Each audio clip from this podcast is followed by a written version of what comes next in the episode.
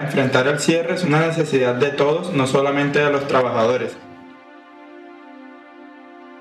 Porque así se conocen las verdades de las termoeléctricas para ir construyendo la transición energética. Entonces creo que es un mensaje que hace eco y nos permite también como pensarnos o cuestionarnos cómo construimos, cómo aportamos a esa transición energética, no solamente desde lo académico, sino también desde el territorio. Podcast El Solar. Bienvenidos a esta primera temporada, Dolores del cierre del podcast El Solar. El Solar es un podcast de interés cultural y académico para hablar sobre las problemáticas del extractivismo en el Caribe colombiano. En este primer episodio que hemos titulado Rumores de cierre, hablamos del proyecto Create 3.0, retos y oportunidades de cierre de Termocartagena, diálogo con empleados y sindicalistas. Un proyecto cooperativo entre CIPAME, el Semillero de Investigación en Transición Energética y la Universidad Técnica del Berlín tenemos como invitados a dos investigadores que fueron parte del proyecto. Podcast El Solar. Carlos Patiño es estudiante del programa Antropología y coordinador del enlace territorial del Semillero de Investigación en Transición Energética de la Universidad del Magdalena. Dentro del proyecto fue investigador auxiliar y cooperó en la construcción de talleres, recolección de datos y mapeo etnográfico.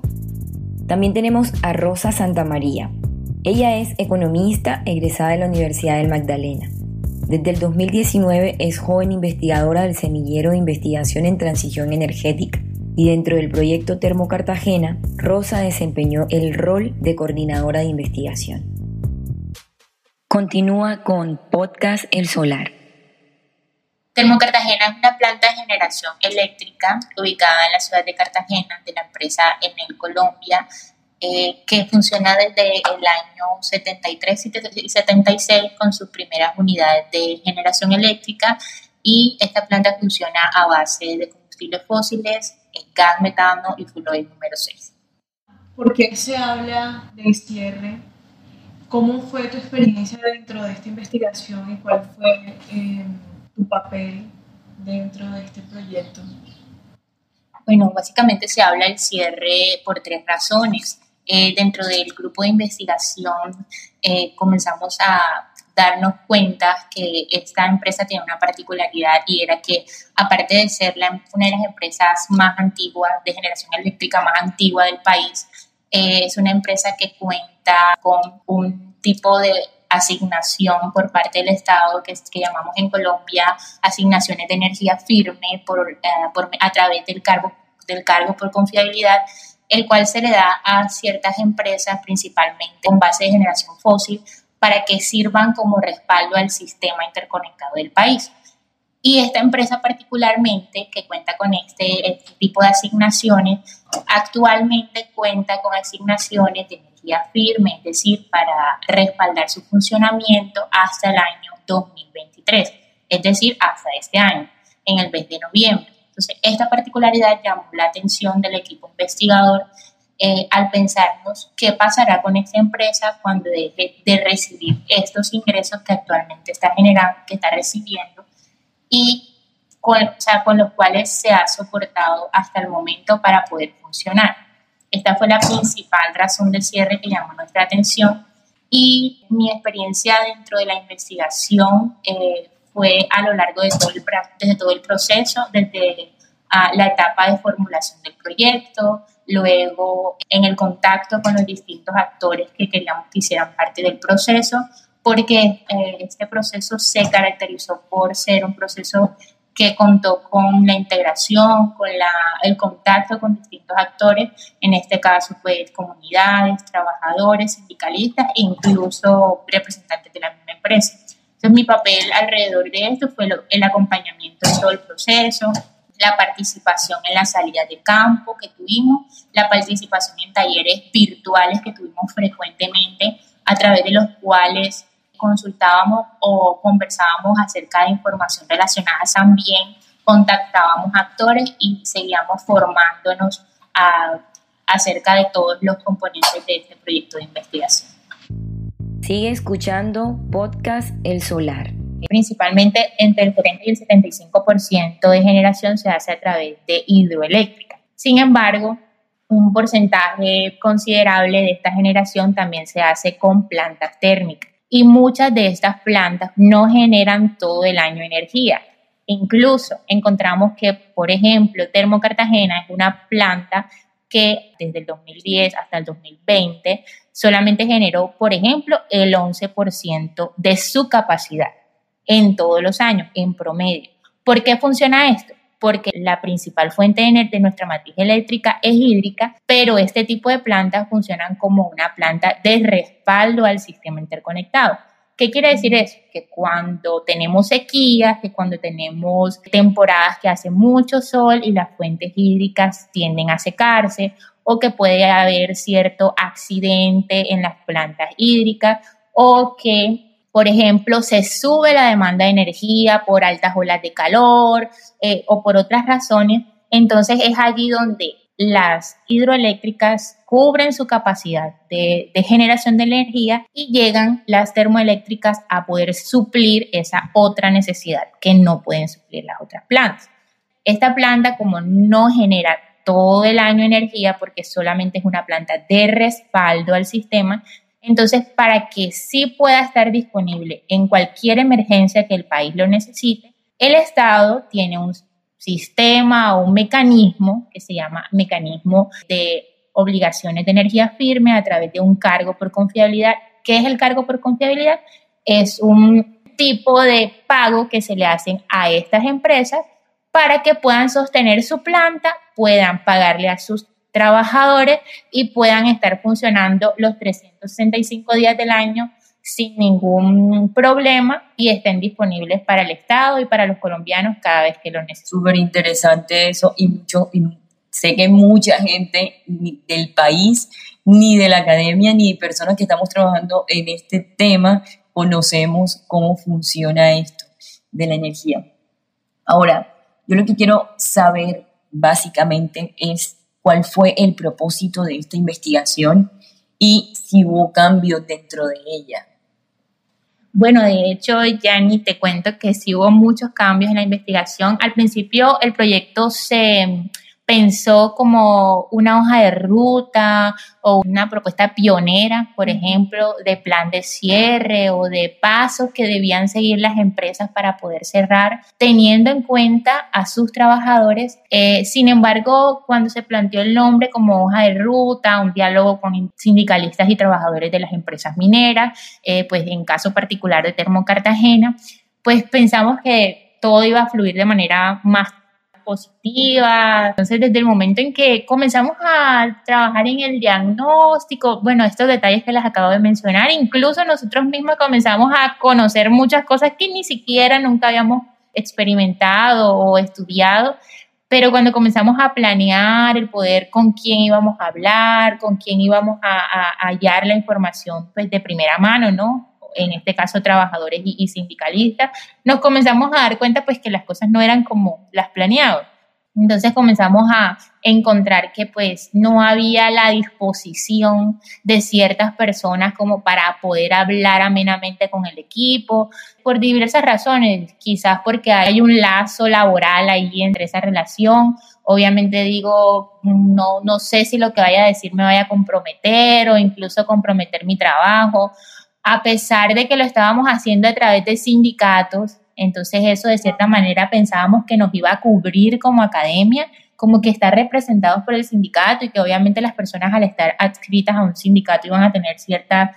Eh, exacto. Pero justamente como esas paradojas que hay en los círculos de, de, estas empresas, ¿no? Que los sindicatos están presentes para salvaguardar la palabra del trabajador, pero que aún así se ve permeado por una presión empresarial que de eso casi no se habla, pero es difícil que los sindicatos a veces se abran a discusiones de este tipo porque justamente están las empresas ahí acechando a ver Exacto, de eso no se habla y, y, de, hecho de eso nos dimos cuenta, que de eso no se hablaba, porque realmente el equipo era relativamente nuevo en, este tema de trabajar con trabajadores y por eso de hecho nuestro equipo eh, se alió con un sindicato y con un eh, centro de investigación de sindicatos creado por sindicatos y que pensamos en su momento y bueno, así fue efectivamente el Centro CIPAME, Centro de Investigación para la Transición Justa de los Trabajadores del Sector Minero Energético. Pero este centro relativamente estaba nuevo, también queríamos comenzar como a, tener esa alianza y, y, en su momento pensamos que esto iba a ser un plus y, y bueno, a la final sí creemos que lo fue porque quizás sin ello no hubiéramos conseguido absolutamente nada, pero efectivamente sí, como decía, son cosas que no se mencionan y son temores que sí o sí siguen dándose entre empresa y trabajadores. Entonces, cuando comenzamos a, ver que en la salida de campo no íbamos a tener ese recibimiento que esperábamos como de obtener toda la información que queríamos, incluso hicimos muchas veces intentos por poder entrar a la planta a conocer cómo funcionan ellos, a simplemente decir, ok, esto es lo que estudiamos, leímos en el papel y queremos contrastarlo con la realidad. Quisimos hacer entrevistas en la planta y que nos hicieran quizá una presentación, una guía por la planta, pero eso no fue posible a pesar de que lo intentamos como academia y también como el centro de sindicato. No fue posible, no pudimos conocer la planta al interior, tampoco pudimos hablar con trabajadores al interior, que era también lo que queríamos, que la empresa como que hiciera parte del proceso, pero ahí hubo siempre como una falta de comunicación quizá asertiva entonces, desde ese momento comenzó a cambiar todo. Comenzamos a buscar alternativas de cómo hacerlo, de cómo llevar a cabo el trabajo, aunque no pudiéramos o de la manera que pudiéramos, incluso aunque desde el principio solamente se había considerado a los trabajadores y los sindicatos, entonces teníamos de cierta manera ya como la aprobación, el tiempo dispuesto para llenar un poco ese, ese vacío que sabíamos que íbamos a tener, porque no nos habían confirmado muchas personas comenzamos también a ir a los alrededores de la empresa, hicimos una guía por alrededor, unos paseos por alrededor de la empresa, conocimos grupos de actores que trabajan alrededor de la empresa y que viven en la pesca, sí, eh, y también conocimos grupos de actores que son beneficiados por la responsabilidad social y empresarial de la empresa. A pesar de que al principio sentimos como que eso iba a ser que se iba a salir de nuestro campo de investigación, pues a la final resultó por ser bastante traernos bastante experiencia al proceso y, todo lo pudimos luego manejar de la mejor manera posible. El solar. ¿Tú por qué crees que se dio ese, bien, como ese bloqueo de parte de los trabajadores o de su mayoría? Porque según entiendo, ese es el propósito inicial, ¿no? Hablar con los trabajadores, pero hubo como este bloqueo de, de que el acceso a la palabra se dio a muy pocos. Bueno, creo y sentimos con, la, con las experiencias de los trabajadores con los que sí pudimos charlar, sentimos que fue el impacto de la palabra cierre. O sea, nuestro título principal era el cierre de Termocartagena, diálogo con empleados y sindicalistas. Ese era nuestro título. Luego incluso pudimos aceptar y, darnos cuenta que, que podíamos ser un poco más de entrada, ¿no? Menos fuertes de pronto usando palabras así, porque hablar de cierre para cualquier persona es fuerte. Incluso hablar de un cierre empresarial, hablar de un cierre de relaciones, cierre es terrible. Emocionalmente es terrible, o sea, la palabra cierre ya luego socialmente uno se da cuenta que de verdad tiene muchas connotaciones. Entonces, sentimos que luego quizá fue eso, eh, aunque cuando ya hablamos con las personas que hablamos, se sintieron al principio precavidos, pero luego pudimos manejar la situación y que con las personas que al final pudimos hablar, trabajadores, comunidades, se pudo transmitir el mensaje correcto de que pues sí habían posibilidades de cierre y hay una necesidad de sí enfrentarse, aunque sea incómodo, hay una necesidad de enfrentarse a eso, porque si no, el cierre puede llegar y te puede sorprender. Continúa con Podcast El Solar. Carlos, Cuéntanos por qué se hizo importante dentro del semillero de transición energética realizar esta investigación. Hola. Hola, bueno, saludarles a todos y todas. Agradecer por este primer espacio dentro del podcast El Solar. ¿Por qué la importancia?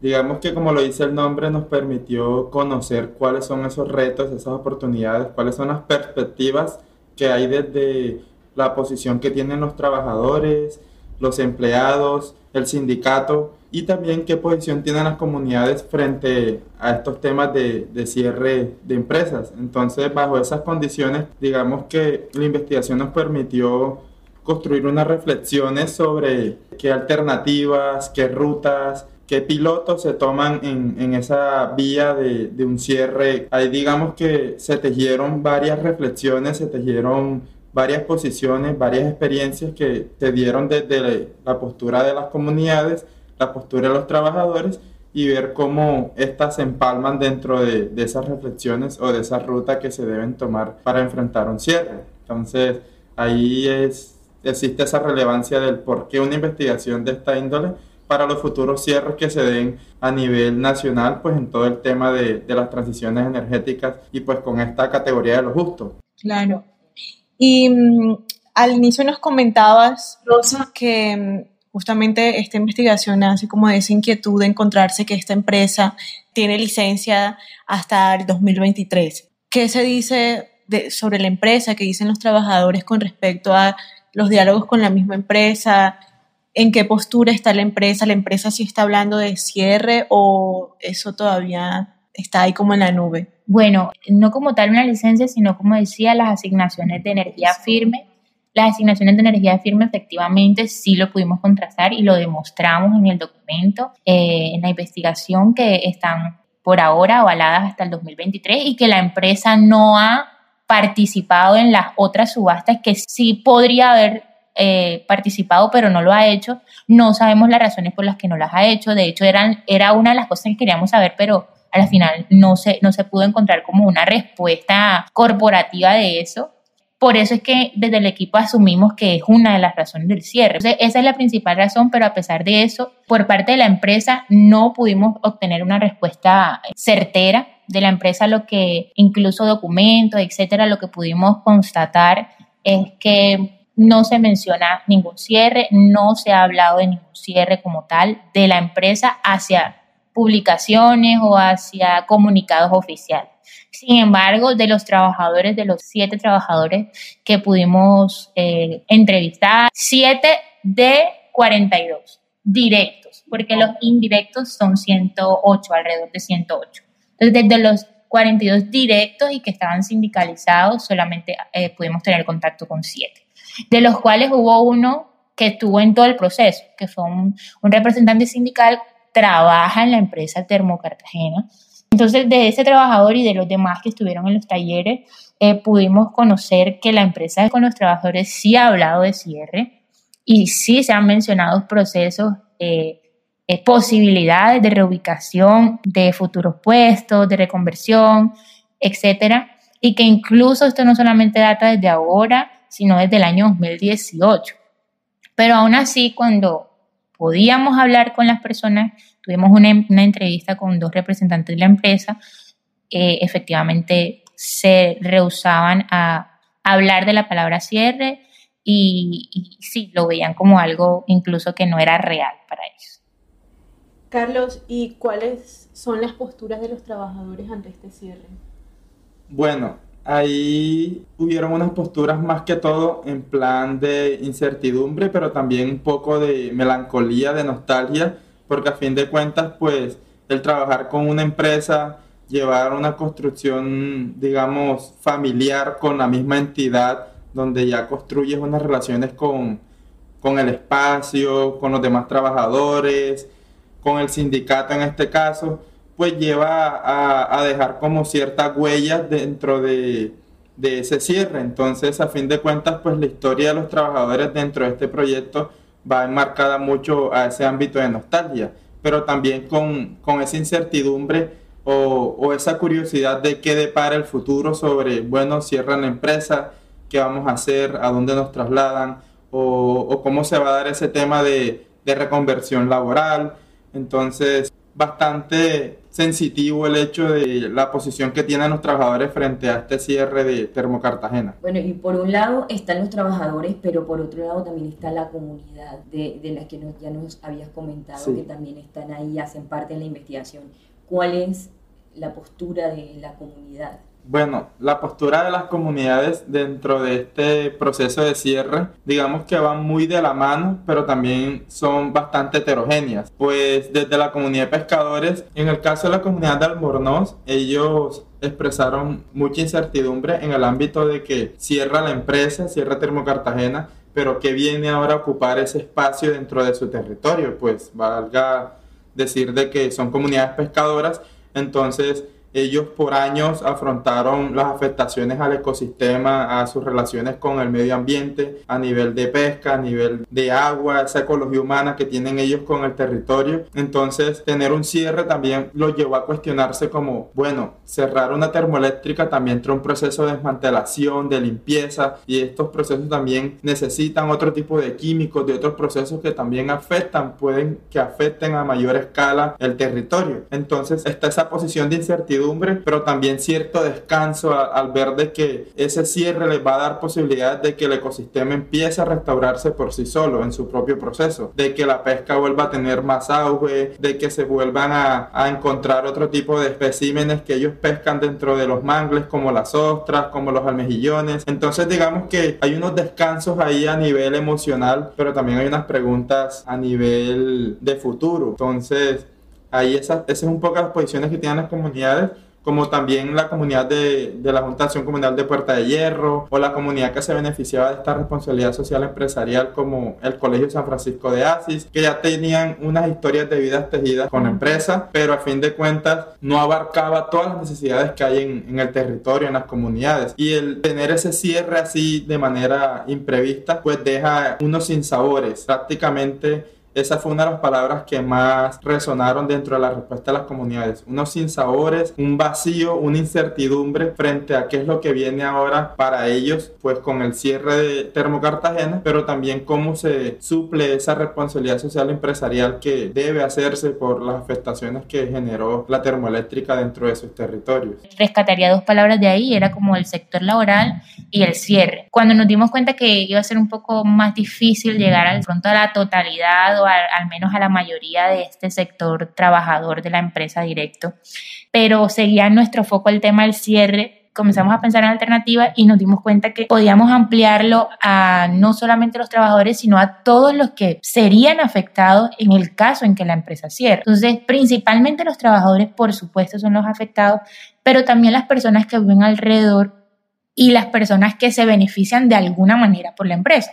Pues un trabajador, por supuesto, es el más beneficiado por la empresa porque tiene un puesto de trabajo, tiene un ingreso pues eh, estable por causa de la empresa y pues en el momento en el que no esté, qué pasaría. Pero también nos dimos cuenta que a partir de pues, la naturaleza como tal de la empresa en Colombia, hay unas obligaciones de responsabilidad social por el tema de contaminación, de actividad natural de la empresa, que en este caso uno de los beneficiados que identificamos, colegios, educación, sí, instituciones de educación que quedan cerca en el área ¿no? de influencia de la empresa, entonces a los cuales pudimos contactar a uno de ellos y también pudimos contactar varios grupos de pescadores que viven literalmente pegados a la empresa. Entonces por eso consideramos que era importante porque nos pusimos a pensar más allá de los trabajadores quiénes más van a ser afectados. Identificamos para este caso los beneficiarios de responsabilidad social y los pescadores, grupos alrededor, comunidades alrededor de la empresa, de los cuales identificamos la mayoría son pescadores, viven de la pesca. Entonces a estos pudimos entrevistar, a estas personas incluso pudimos llegar personalmente, tuvimos varios días alrededor viviendo esto, el día a día de, cómo viven ellos y, y, cómo viven pues con la actividad de, de la empresa. Parte de la responsabilidad social, también de todos recibimos como ese ese enfrentamiento con cierre, o sea, cuando llegábamos y decíamos, miren, nosotros somos fulanitos de tal, venimos a trabajar aquí porque estamos estudiando un posible cierre de la empresa y todo el mundo era, ¿cómo así? ¿Por qué la, la, empresa va a cerrar? ¿Ustedes por qué dicen eso? Entonces, así como los trabajadores con los demás encontramos lo mismo. Un shock, una negación. Por supuesto, en algunos actores, como por ejemplo las comunidades, hubo también reacciones como de alivio, porque, o sea, la naturaleza de este tipo de actividades que genera reacciones y consecuencias negativas y también positivas. Entonces, una de las positivas, por supuesto, era estas personas que se benefician de una edificación, de un ingreso por responsabilidad social, de unos beneficios, incluso encontramos actividades culturales de colegios, grupos de responsabilidad social, de actividades de estudiantes, pero también pues aquellas personas encontramos de que dicen, no, pues me, me he visto afectado por la generación de la planta, por X o Y razón, por el humo, por las aguas residuales que llegan a los mares y tiran el agua residual al mar de los cuales ellos viven. Entonces, estas personas, por ejemplo, viven de la pesca, de estas aguas, entonces ya deben pescar no a 100 metros, sino a 200, porque en, esta parte de los 100 metros las aguas son muy calientes, están de cierta manera contaminadas, los mangles han sido afectados. Entonces, sí, por supuesto, encontramos personas que dijeron, no, ¿por qué? Si, si nosotros recibimos ingresos de ellos, pero también encontramos aquellos que decían, bueno, si se va, pues quizá nuestra vida pueda ser mejor o quizá podamos seguir trabajando como lo hacíamos hace 50 años o quizá podamos ya vivir sin contaminación o sin humo o sin ruido, etc. Obviamente hay, hay contradicciones y hay distintas posiciones y mucho más como les decía cuando se habla de cierre. Continúa con Podcast El Solar.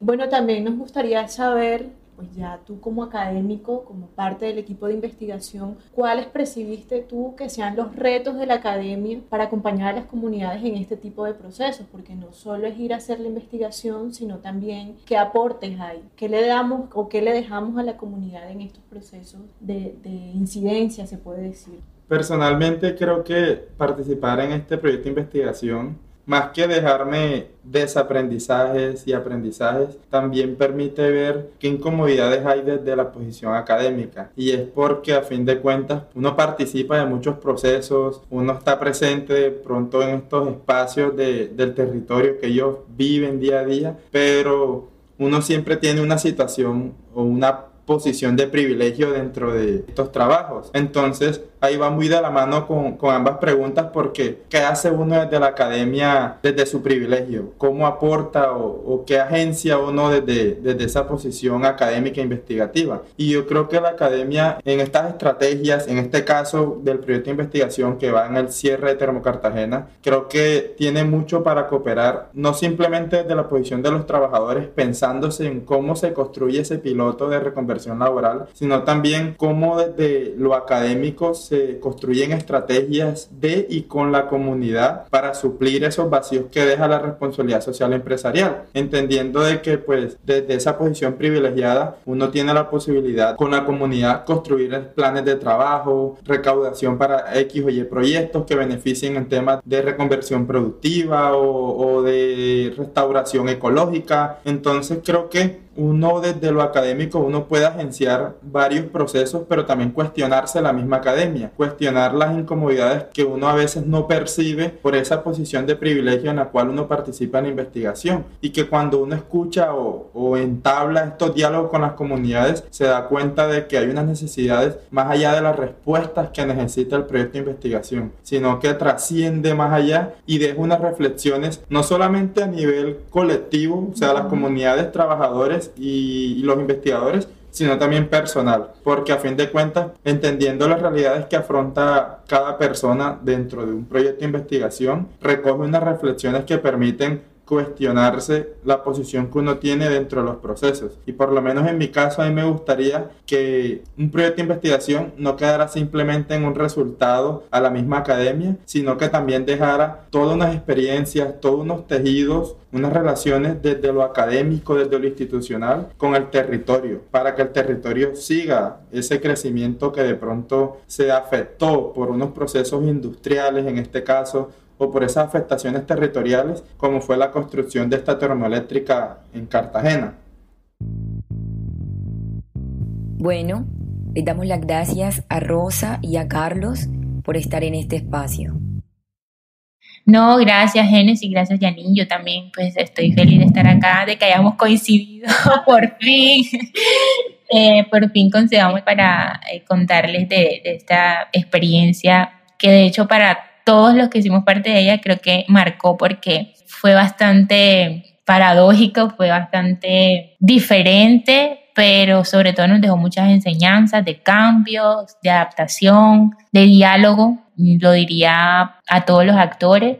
A los que tuvimos pues como un gran recibimiento, a los que no también. La enseñanza que más me quedó o la problemática que más identifiqué es como esa diferencia o esa disparidad de información entre uno u otro grupo de actores. O sea, entonces sí, como llamado al diálogo, al reconocer de verdad que, que en una actividad hay muchos involucrados y que no solamente las decisiones deben tomarse desde arriba, desde las cabezas o desde los que ponen el, el capital, sino que sea algo socializado, que sea algo respetuoso y que pueda hacer la información simétrica, o sea, que se pueda hacer una información de verdad real y que no sea como disfrazada o maquillada, porque pues a la final son muchas personas las que son afectadas. Sigue escuchando podcast El Solar. Una cosa es la academia y los resultados de la academia y otra cosa es las políticas públicas y si lo que nosotros hacemos como académicos sirve o se utiliza dentro de las políticas públicas. O sea, yo creo que ese está, es el gran reto de la academia. Que esos resultados hagan parte también de, de, como estos proyectos generales que se tienen en cuenta en, en los gobiernos para suplir, entre comillas, los daños ambientales. Sí, de ahí, de hecho, digamos que parte de esos resultados de, este proyecto de investigación va más que todo en, ese aporte, un, pequeño aporte piloto a esa ruta de, los cierres de las termoeléctricas, por lo menos a nivel nacional, y ver cómo se va tejiendo esos procesos a futuro que seguramente se van a ir dando en este tema de la transición energética, de ir siendo no dependiente de los combustibles fósiles acá a nivel nacional, sino también ir viendo qué soluciones o qué estrategias pueden ir construyéndose desde lo académico, desde lo laboral y desde las comunidades a cómo afrontar esos cierres. Que a futuro un proceso de cierre ya tenga unas alternativas que vayan de la mano para las comunidades, para el mismo territorio y obviamente para los trabajadores desde los sindicatos y desde la academia en aportar a todos estos procesos. Podcast El Solar. El Solar es un podcast del Semillero de Investigación en Transición Energética Justa de la Universidad del Magdalena. Producido por Génesis Gutiérrez y Yani Sánchez con el apoyo del Laboratorio Territorial de Ciencias y Artes para la Transición Energética Justa, LAPTECA. Nos escuchamos en un próximo episodio.